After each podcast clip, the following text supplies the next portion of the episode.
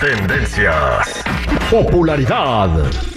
Lo más destacado del momento en las redes sociales. Esto es What's Trending. Información que no ayuda, pero entretiene. Con la Jennifiera. Al aire con el terrible. Canta la música que toca, toca, toca. Miren cómo baila el peso pumba. El peso, no seas irrespetuoso tú, Citripio. ¿Cómo ¡Qué que bárbaro! pumba? A ver si así pega madre. Ahora va- ya está el peso pluma. Hay que poner el show del peso pumba. Este es el show del peso pum. No, no, sé muy feo, Citripio, por favor. Jennifer, good morning. ¿Cómo andas? Ah, buenas, buenas chicos, aquí al millón y pasadito, vámonos recio con lo que está trending now. Ahora sí que, bueno, Cristian Nodal acudió o fue invitado más bien a narrar la pelea de Gervonta Davis contra Ryan García, en donde recibió, la verdad, pésimos comentarios como comentarista porque le estaban diciendo pues que qué estaba haciendo ahí, que realmente nada más fue hablar de su familia, de su carrera, de la música, pero sobre boxeo pues no sabe absolutamente nada. Esos fueron algunos de los comentarios de los que estuvieron al pendiente de esa transmisión. Pero aquí lo rescatable de lo que habló de, de música y su carrera es de que dijo su siguiente colaboración que será con Residente.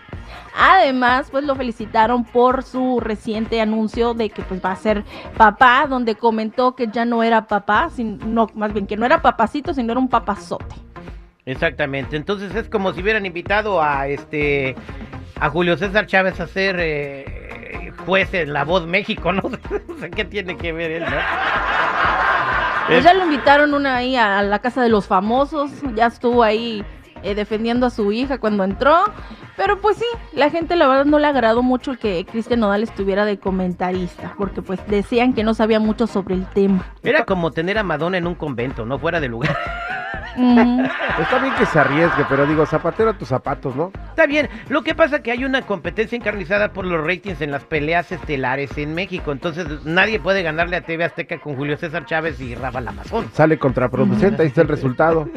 Al rato Elon Musk comentando también sobre la pelea. Y cómo la inteligencia artificial estaría mucho mejor si estuviera peleando, porque así uno diría sí, un pleito digno, ¿no?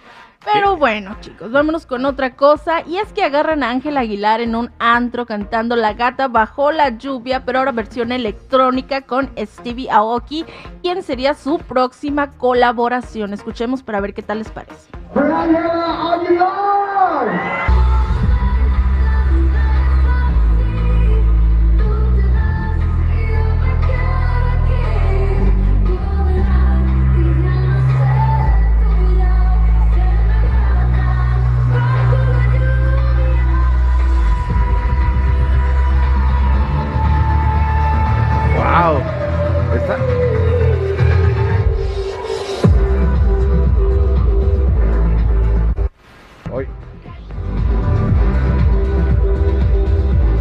Ahí está Ángel Aguilar cantando, eh, no sé qué género musical será con Steve Aoki.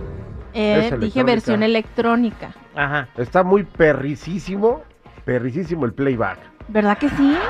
La neta, la- perdón, Sí. perdón, o sea, no fue así de que, oh, estoy pisteando acá con mi papá en un antro y me invitaron, por favor.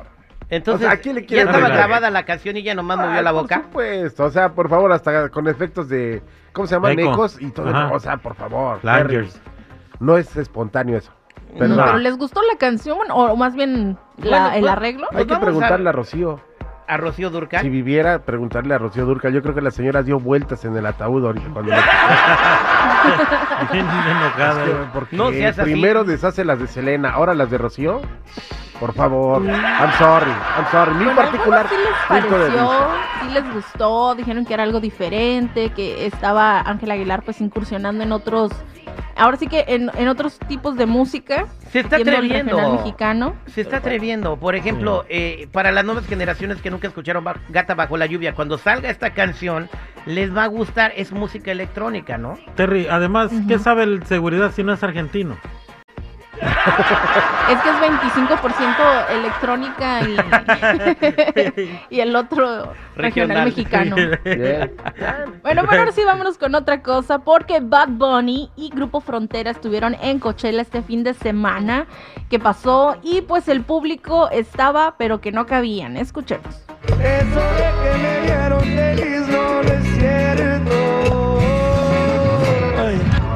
Hace tiempo no pensaba en ti, borracho de tu vista me metí.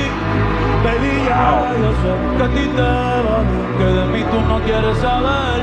Ay, ay, viviendo en un infierno que yo mismo incendié, jugando contigo como si fuese el día. Siento que ya no estoy en tu corazón, ahora estoy en tus pies, rogándote,